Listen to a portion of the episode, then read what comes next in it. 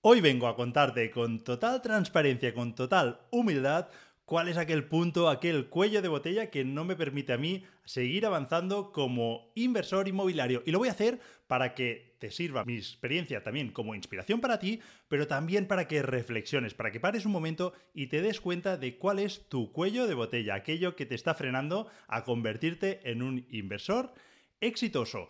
Este vídeo normalmente lo grabo en audio y lo publico en mi canal de Telegram en formato pues de píldoras, en formato podcast, pero he pensado que sois muchos los que me seguís en YouTube, que seguramente os vendrá genial tener también este contenido por aquí.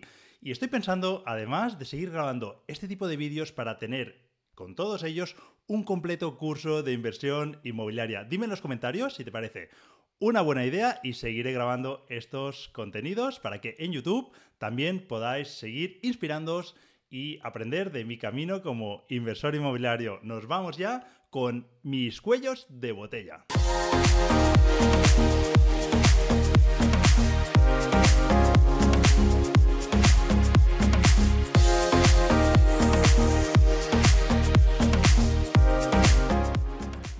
Hola a todos, bienvenidos a un nuevo audio y en este caso también vídeo de mis reflexiones inmobiliarias. Hoy vamos a hablar de los cuellos de botella y como siempre te voy a poner mi ejemplo para que tú pues puedas inspirarte y aprendas también pues con mi propia experiencia. Los que hace más tiempo que estáis en, siguiéndome, pues seguramente ya estáis dentro de mi canal de Telegram, donde, como sabrás, pues ya hace más de dos años que estoy compartiendo mi día a día en formato de píldoras de audios, en el que pues puedo compartir, pues a lo mejor operaciones, os explico pues los números o cómo negocio o cómo pues eh, cualquier detalle de mi día a día como inversor inmobiliario, pero también muchas veces eh, eh, pues comparto reflexiones en voz alta que, pues a juzgar por vuestros comentarios, os resultan muy útiles para ir evolucionando también vosotros como inversores inmobiliarios. Mi deseo es seguir por ese camino, porque sé que os resulta muy útil, pues a través de mi propia experiencia, pues seguir vosotros también esos pasos, porque muchos estáis deseando pues también llegar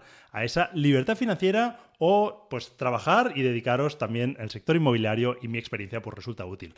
Hoy ah, quería compartiros mi experiencia acerca de una reflexión que estoy haciendo últimamente y es los cuellos de botella a los que nos estamos enfrentando. Todos tenemos cuellas de botella, ahora te lo voy a explicar, pero antes, si te gustan las inversiones inmobiliarias, acuérdate que te puedes suscribir en vivirderrentas.net, te voy a dejar el enlace por aquí abajo y lo primero que vas a hacer cuando te suscribas es recibir mi libro gratuito en el que a lo largo de más de 60 páginas te explico con total transparencia, con total honestidad, cómo invertir en inmuebles. Así que te animo que te vayas ahora mismo a suscribirte en vivirderrentas.net si no lo estás ya, porque seguro que muchos de vosotros ya lo estáis, y que empieces por ese libro que seguro que te será muy útil.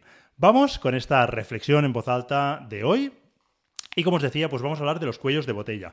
Os voy a decir cuál es mi cuello de botella actual, pero voy a remontarme a los cuellos de botella que he ido teniendo a lo largo pues, de toda mi vida como inversor inmobiliario.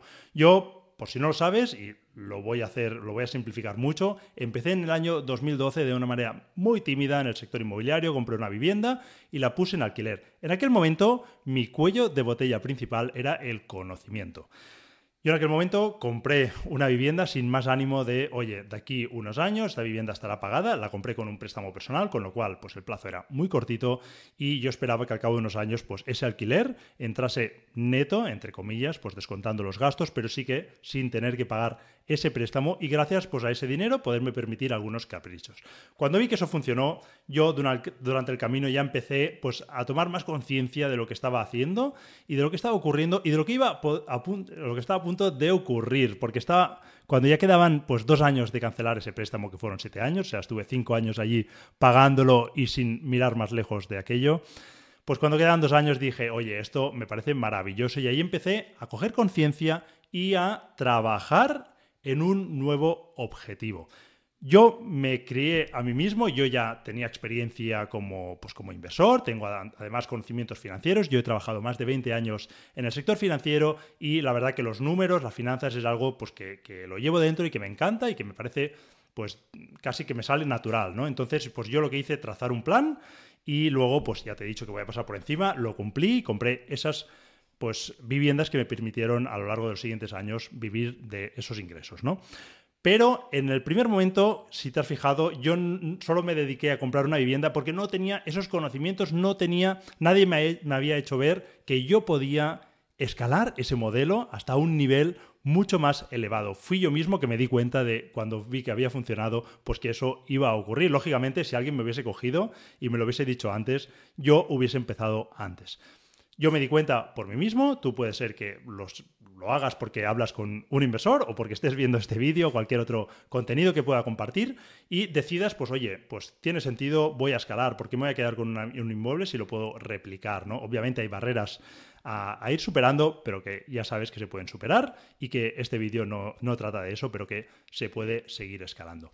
Luego, Podría ser que otro cuello de botella que tenga sea un tema económico. Muchos en el momento de escalar, pues oye, pues he escalado hasta donde mis ahorros me lo han permitido y ahora ya no puedo seguir escalando. O puede ser un tema de financiación, que tengas ahorros para esa entrada, que tengas ah, ese dinero para poder ah, pues hacer la reforma, pero que no tengas capacidad de endeudamiento para seguir creciendo y tengas que o bien incrementar los ingresos, o bien refinanciar, o bien por pues, ah, lo que estás pagando de hipotecas y préstamos para que pues el banco te vuelva a conceder hipoteca. Hay muchas fórmulas, pero bueno, pues ese podría ser un cuello de botella. En mi caso, y es lo que ah, da pie a esta reflexión en voz alta, es mi cuello de botella ahora mismo son mis reformistas. Mi objetivo ahora mismo es escalar y profesionalizar el sector de flipping house, por lo menos hacia puertas adentro, no digo que no esté profesionalizado, sino yo estoy intentando, pues en nuestra empresa, profesionalizarlo cada vez más. Tenemos muy buenos reformistas con los que trabajamos, pero es verdad que su equipo pues, es limitado.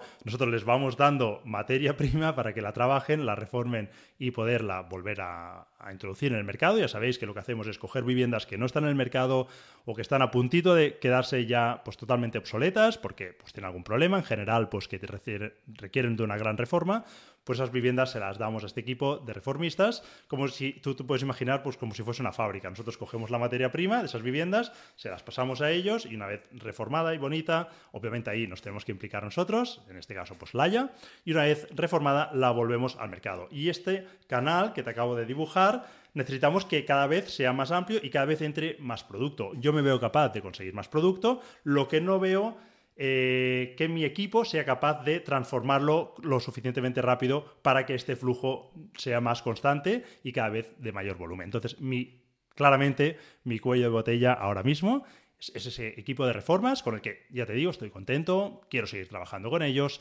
pero bueno, nosotros les estamos ayudando también a profesionalizarse en el sentido de que estamos dándoles soporte pues, en algunos procesos de los que hacen, que ellos mismos ni son conscientes, lo hacen pues, prácticamente por inercia, por experiencia, porque saben mucho más que nosotros, pero nosotros estamos pues, dándoles soporte en eficientar pues, cuando se pide el material, cuando se hace cada cosa, de manera que nosotros nos anticipamos ya prácticamente a que ellos nos pidan ciertas cosas, nosotros ya se lo ofrecemos porque sabemos que es lo siguiente que va a tocar en cada momento de esa reforma. Entonces, nosotros lo que vamos a hacer en, próximas eh, operaciones, este equipo va a seguir trabajando, pero vamos a incorporar Vamos a hacer un pequeño casting ¿no? con varios reformistas que ya tenemos pues, detectados, que sabemos que podrían encajarnos, y vamos a hacer ese pequeño casting porque si conseguimos ampliar ese equipo, vamos a ser capaces de hacer más operaciones para seguir pues, ese canal que os había comentado antes, que fluya más rápido. Porque, como os he dicho muchas veces, el negocio del flipping house está en la rotación de capital. Obviamente, hay muchas cosas que hay que hacer bien, no solo es la rotación de capital, pero ahí está la gran clave y lo que diferencia de aquellos inversores que ganan más dinero de aquellos que pues, obtienen unos ingresos más bien mediocres. Y a veces incluso estos se creen que están ganando mucho más dinero. Te pongo un ejemplo. Una persona compra un inmueble, pone en el Excel pues que la rentabilidad va a ser del 50%, es maravillosa esa operación, la pone en el mercado al cabo de tres meses, desde que la ha comprado, la ha reformado, y resulta pues que nadie pide verla porque la ha puesto en un precio demasiado alto, ese 50% era demasiado optimista, y decide aferrarse a lo que había puesto en el Excel. Al cabo de un año ha, decidido rebajar un poquito, está todavía en un 40% de margen y recibe una oferta del 35% cuando ya han pasado, pues vamos a exagerarlo, dos años. Y decide venderlo pues por ese 35% o vamos a ser un poco más benévolos con esta persona y lo ha vendido por un 40%. Al cabo de dos años ha sacado ese 40%, que es una rentabilidad buenísima, pero que si lo analizamos pues ya no es tan buena. En cambio, vamos a pintar otro escenario, otra persona ha pintado ese Excel con ese 50%, pero en su escenario pesimista gana un 25%.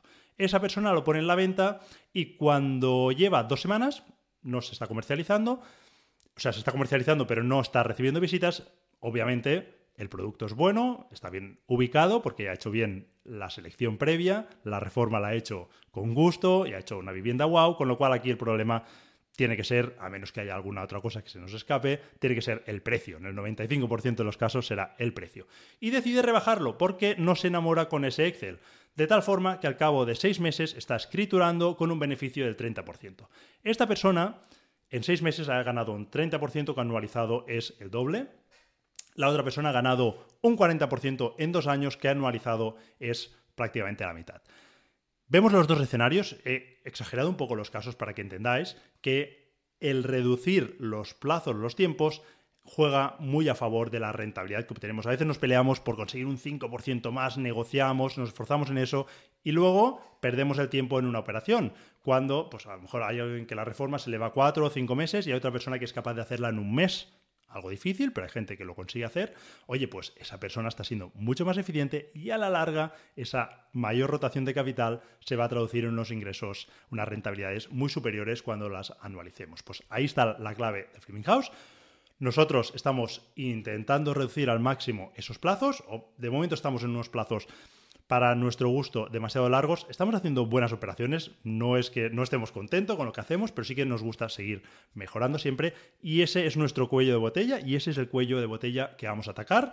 Sabemos cómo hacerlo, lo vamos a hacer, no me cabe ninguna duda. De aquí seis meses estaremos hablando de otro cuello de botella que si conseguimos resolver ese será pues a lo mejor el capital, porque somos capaces de introducir más operaciones. Yo creo que todavía para el volumen que hacemos soy capaz de seguir captando a un nivel pues bastante superior pero a lo mejor llegará un momento que no tendremos suficiente capital o incluso que no querremos pues, exponernos tanto, porque luego también a lo mejor tenemos el capital, pero no queremos tener el 100% del capital invertido por aquello de lo que pueda pasar, ¿no? Pero bueno, yo creo que se entiende lo que os quería trasladar y me gustaría que pienses que incluso que me dejes en los comentarios cuál es tu cuello de botella actual. Os doy pistas, algunas las hemos comentado, pues en la formación, puede ser los conocimientos, puede ser el miedo incluso, ¿no? La parálisis por análisis. Podría ser que, oye, mi cuello de botella es este, yo tengo el dinero, tengo el conocimiento, sé lo que hay que hacer, pero, oye, he tenido operaciones delante y no me atrevo. Ese es el cuello de botella que tienes que superar para seguir evolucionando. Ojo, que no siempre más es más.